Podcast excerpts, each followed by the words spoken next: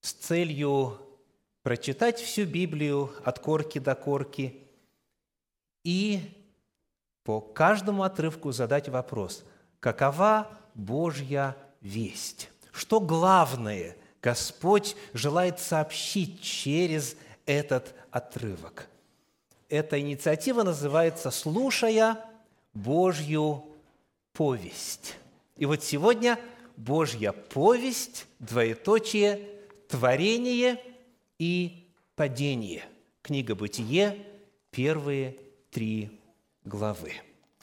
Скажите, какие самые значимые вопросы бытия задают себе люди, повзрослев, начиная задумываться о смысле жизни? Какие главные вопросы вы задавали, когда впервые задумались о смысле жизни? Первый вопрос. Статистически, чаще всего – это наше происхождение. Откуда мы? Как мы появились? Вследствие чего? Случайность это или замысел? Второй вопрос, который в моем служении встречался каждый месяц на протяжении четверти века. Почему в мире так много зла? Если Бог все сотворил, то почему и как допущено в мир зло? И вот когда мы открываем Святую Книгу Божью, когда мы открываем Священное Писание, мы находим, что с самого начала Бог адресует именно эти вопросы. Именно вот эти насущные экзистенциальные вопросы о нашем происхождении и о появлении зла. Давайте рассмотрим сегодня некоторые элементы Божьей повести на эту тему. Первая тема – тема сотворения. Бытие, первая глава, первый стих в синодальном переводе гласит «В начале сотворил Бог небо и землю». В начале сотворил Бог небо и землю. Вы можете показать, где у нас небо? Просто перстом. А земля вот здесь. Что-нибудь еще есть, кроме неба и земли – то есть, о чем говорит Священное Писание? Все, что существует, оно сотворено, оно создано. Мы именно были сотворены. Мы не являемся случайной, самопроизвольной комбинацией космической пыли. Мы есть результат творческого акта. Мы были созданы Всевышним. Третий стих первой главы говорит о том, как – и сказал Бог, да будет свет. И что написано дальше? И стал свет. Как Бог сотворил все? Словом. Бог сотворил все своей речью. Бог сотворил все своим божественным языком. Вот эта вот фраза «И сказал Бог» в подлиннике «Вайомер Элохим» И дальше «и стало так», она повторяется много раз в первой главе книги Бытия. «И сказал Бог, да будет, и стало так. И сказал Бог, да будет, и стало так». Бог сотворил все своим словом. И раньше атеистам это казалось ну, абсолютно по-детски, несерьезным и даже антинаучным. Но потом, когда стала развиваться наука компьютерного программирования в качестве одной из многих иллюстраций, мы поняли, что, оказывается, и сегодня, чтобы что-то сотворить, и сегодня, чтобы что-то сделать, нам нужен язык – есть такое понятие, как компьютерный язык или язык компьютерного программирования. И некоторые из вас знают эти языки, и не один. Сегодня, согласно оценкам специалистов, существует более 8 тысяч компьютерных языков, языков компьютерного программирования. Ну, назовем некоторые из них. C++, да? Дальше Паскаль, PL один, ада и так далее, и так далее. Когда специалист пишет компьютерный код, он использует специальный язык. И применяя этот язык, этот компьютер, эта техника, это производство выдает на выходе готовую деталь, готовый прибор, устройство, какую-то программу, какое-то приложение, какую-то функцию, какой-то цвет и так далее. И сегодня, чтобы творить, нужно иметь язык. Скажите, а что такое ДНК? Это молекула, содержащая язык, содержащая огромное количество информации. И в нашем организме есть механизмы считывания этой информации и потом упаковывания материи так, как в этом коде, в этом языке, в этой информации предписано. Можно приводить и иные примеры из сферы нашей жизни. И сегодня, чтобы что-то появилось, и сегодня процесс сотворения, процесс изготовления, он требует языка, требует информации. Поэтому «и сказал, и сделалось» – это уже не фантастично, это уже то, что люди также умеют делать. Итак, все, что мы видим, и даже все, что не видим, все это создано. Второе. Бог создал это своим словом. Он сказал, и сделалось. Давайте посмотрим теперь на четвертый стих первой главы книги «Бытие». «И увидел Бог свет, что он хорош, и отделил Бог свет от тьмы». Священное Писание в первой главе книги Бытия раз за разом повторяет вот эту фразу. «И увидел Бог, что это хорошо». Создал нечто и увидел, что это хорошо. А в самом конце, в 31 стихе первой главы написано что? «И увидел Бог все, что Он создал, и вот хорошо весьма». В оригинале «тов меод» Хорошо очень, хорошо слишком. Все, что Бог создал, было хорошо, было добрым, было целостным, было гармоничным, было красивым. И был вечер, и было утро, день шестой. Вселенная, и в том числе наша Земля, которая вышла из рук Творца, она была идеальной, она была без каких-то изъянов. Все, что Он создал, было хорошо. Вот так вот заканчивается первая глава книги «Бытие», первая глава Божьей повести. Мне хотелось бы из всего того обилия материала, который можно было бы представить по этой первой главе, коснуться одного вопроса – это из сферы космологии. Что такое космология? Это наука об устройстве Вселенной. Да? Космология. Вернемся к первому стиху первой главы. Как синодальный перевод нам дает? Бытие 1.1. Вы это знаете наизусть. Давайте произнесем. В начале сотворил Бог небо и землю. Слово «земля» в единственном числе и слово «небо» тоже в единственном числе – Однако, обращаясь к другим переводам, мы находим, что слово «небо» там чуть по-другому звучит. Например, восстановительный перевод говорит «Вначале сотворил Бог небеса и землю». В чем разница? Небо – единственное число, небеса – множественное число. Небеса – это точный перевод подлинника. В оригинале еврейское слово «шамаима». Им – это типичный признак существительного множественного числа. Шамаем – именно небеса. Сколько есть небес? Вот когда вы в счастье пребываете, вы на каком небе от счастья? На седьмом, да, обычно на седьмом, хорошо. Сколько небес? Библия утверждает, что их не одно, минимум два неба, да, чтобы было множественное число. Посмотрим, как Священное Писание рассказывает об этом прямо в первой главе книги «Бытие». Приглашаю вас глянуть на 20 стих, Бытие 1.20. «И сказал Бог, да произведет вода присмыкающихся душу живую, и птицы да полетят над землею по тверди небесной. Шамаем. Итак, первое небо – это какое небо? Что это за небо? Как его можно назвать? Где птицы летают? В атмосфере Земли. Первое небо – это воздушное пространство. Это атмосфера вокруг Земли.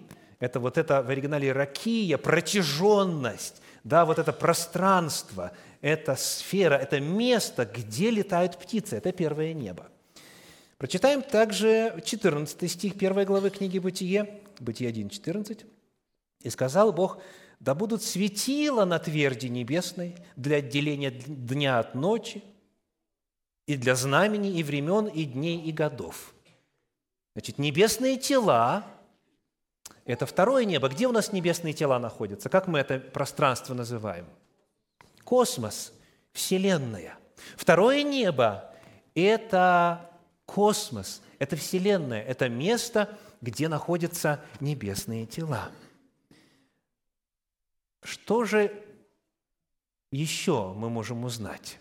Скажите, какое место, хотя прямо не называется здесь, в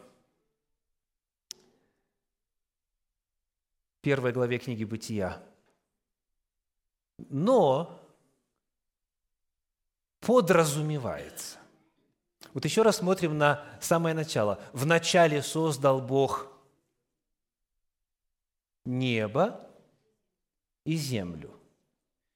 И в самом начале мы с вами согласились, что небо и земля – это все, что существует. Да? То есть это, это все пространство. Теперь вопрос, где находится Бог – Спасибо. Короткий ответ – вне этого пространства, потому что Он все это сотворил. То есть есть какое-то место, где Всевышний находится, из которого Он сотворил небо и землю, а точнее небеса и землю. Так? То есть это просто сам язык. Творец является внешним по отношению к объекту творения. Вот он творец, вот он творит – и он находится извне, он находится снаружи. То есть первая глава книги Бытия, говорит, есть небо в смысле нашей атмосферы, где птицы летают, есть небо, где небесные тела находятся, звезды, планеты там и так далее, галактики и прочее. А есть еще одно место, откуда сам Всевышний все это создал. Приведу иллюстрацию. Представьте человека, который говорит –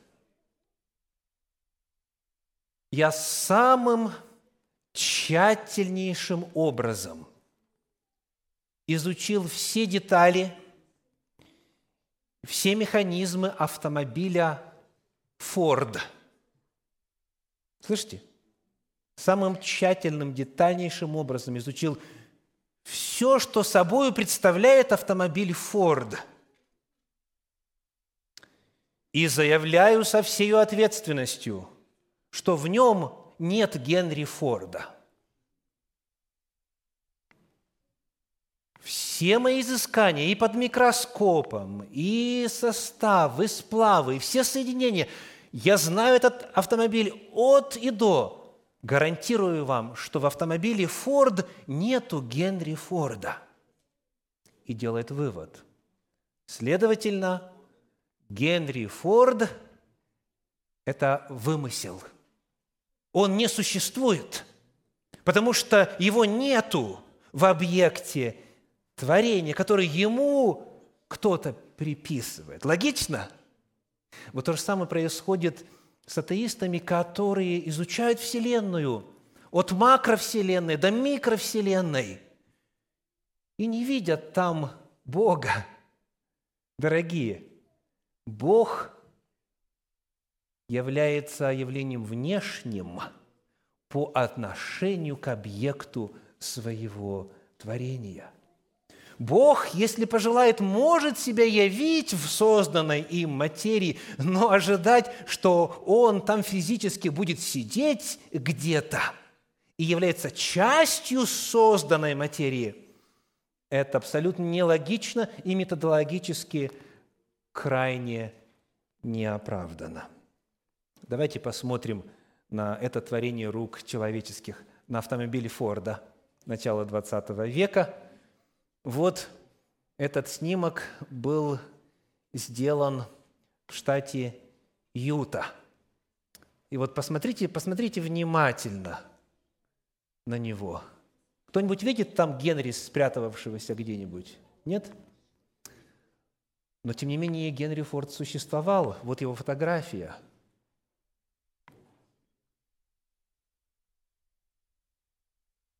Вот он.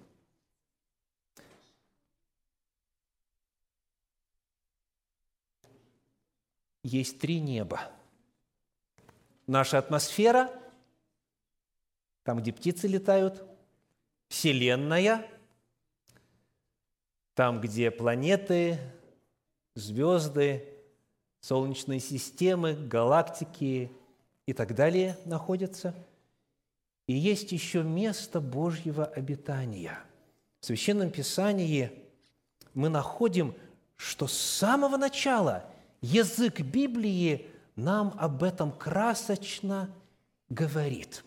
Покажите, пожалуйста, текст оригинала Торы, самое-самое начало – вот так вот в тексте Торы, вот так вот в свитке Священного Писания выглядит начало Библии. Скажите, что вам бросается в глаза?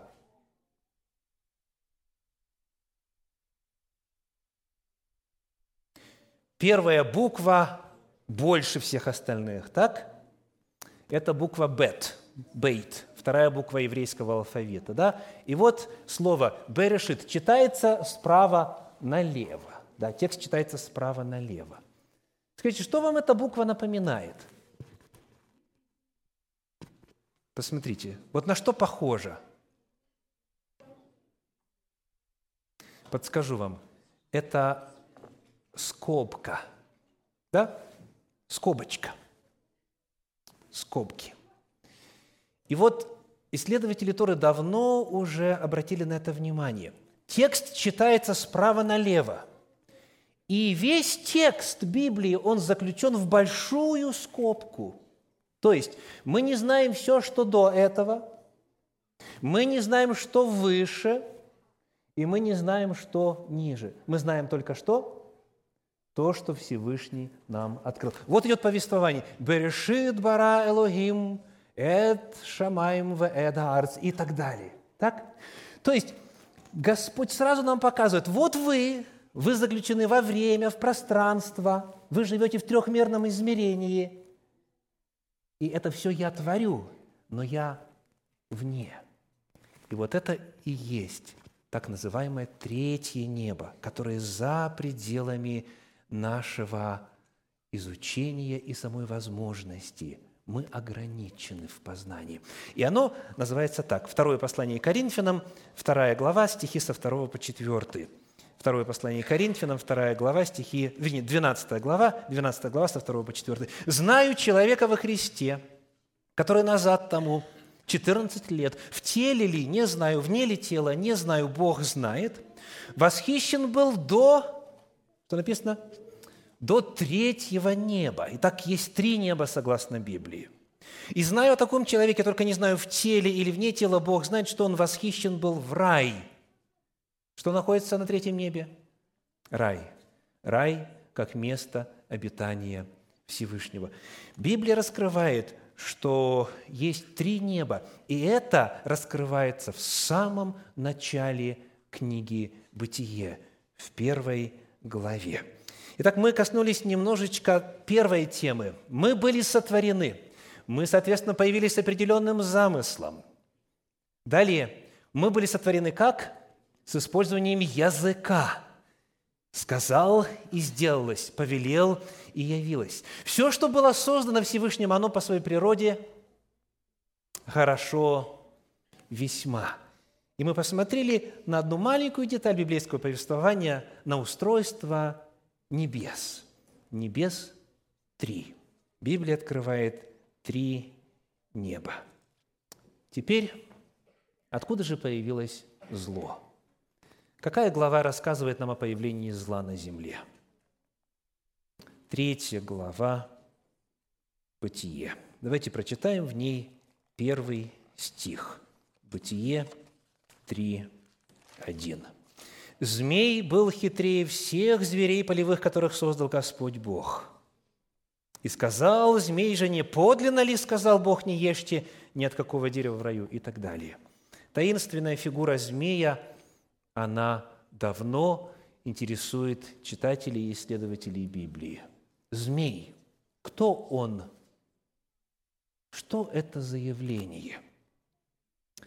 Открывая подлинник Священного Писания, мы находим, что в оригинале используется древнееврейское слово «нахаш». Повторите, пожалуйста, чтобы запомнить. «Нахаш». А ну-ка еще раз. «Нахаш». Получается. Хорошо. Что такое «нахаш»? Интересно, что в древнееврейском языке, который использовался при написании Библии, есть пять слов, обозначающих змей.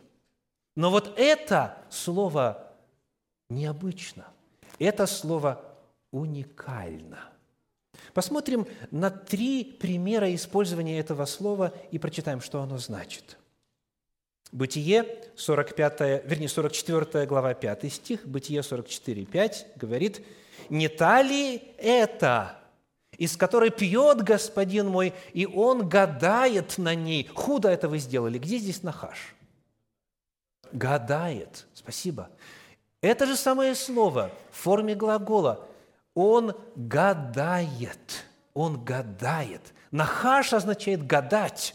Дальше книга Левит, 9 глава, 19 э, глава, 26 стих, Левит 19, 26 не ешьте с кровью, не ворожите и не гадайте. Здесь Нахаш переведено словом «ворожить». Книга «Числа», 23 глава, 23 стих, 23, 23 говорит, «Нет волшебства в Иакове и нет ворожбы в Израиле». Здесь переведено словом «волшебство». Итак, нахаш – это не только змей, но именно вот это слово, оно многозначно в Библии. И оно означает гадать, ворожить, оно означает волшебство. Кто такой гадатель, кто такой ворожей? Кто это по сути? Это медиум, спасибо, то есть посредник, посредник между миром видимым физическим и миром невидимым, духовным, в данном случае сатанинским, дьяволом. Это канал, которого используют бесы, которого использует дьявол для того, чтобы вредить, для того, чтобы действовать в этом сотворенном Боге, Богом прекрасном мире. То есть мы узнаем, что вот этот змей был использован как как медиум. Это именно нахаш. Это именно медиум, это именно посредник, через которого дьявол, сатана действовал. И дальше в Священном Писании написано прямым текстом, книга Откровение, 12 глава, 9 стих, Откровение 12, 9. «И низвержен был великий дракон, древний змей, называемый дьяволом и сатаною, обольщающий всю вселенную, низвержен на землю, и ангелы его низвержены с ним. Вот почему на земле столько много зла. Наши прародители, Адам и Ева, к сожалению, послушались этого Нахаша. Они, к сожалению, встали на сторону дьявола. И в результате пришли болезни, страдания, горе и в конечном итоге смерть. Нахаш – это медиум. Нахаш это представитель сатаны, дьявола, злых, нечистых духов, бесов, демонов на земле. Наша земля кишит этими злобными существами. Но Господь по великой своей милости, когда наши прародители Адам и Ева впали в грех, Он не оставил их на произвол судьбы. В этой же третьей главе книги «Бытие» звучит то, что богословы называют протоевангелие – Первая – благая весть. 15 стих. «И вражду положу, говорит Господь, между тобою, он обращается к змею, и между женою, и между семенем твоим, и между семенем ее. Оно будет поражать тебя в голову, а ты будешь жалить его в пету». Господь пророчески предрекает, что появится некто, кто называется здесь семя жены. И семя жены что будет делать? будет поражать змея в голову. Позже в послании к римлянам в 16 главе, в 20 стихе это сформулируется следующими словами. Римлянам 16, 20. «Бог же мира сокрушит кого? Сатану под ногами вашими». Помните, он жалит в пету, но семя, оно размажит голову, сокрушит голову змея. Бог же мира сокрушит сатану под ногами вашими вскоре. Благодать Господа нашего Иисуса Христа с вами. Аминь. В этой Божьей повести о сотворении прекрасного мира, о том, как этот мир был захвачен сатаной и его ангелами, сразу же звучит и заверение о спасении. Это обетование о Спасителе. Один из потомков Евы придет и сокрушит сатану под ногами нашими вскоре. Это весть о спасении, это весть о победе добра над злом, это весть о победе Бога над сатаною, это весть о том, что прекрасный рай, утерянный Адамом и Евы, будет нам возвращен – и слава Богу за то, что это семя жены явилось в мир. Сын Божий, Иисус Христос, пришел, стал одним из нас, родился от жены и разрушил дела дьявола. Аллилуйя! И настанет время, когда плоды его победы будут явлены во всем своем объеме, и дьявол будет полностью устранен с нашей земли, из просторов всей Вселенной. Вот это Божья повесть на сегодня. Аминь.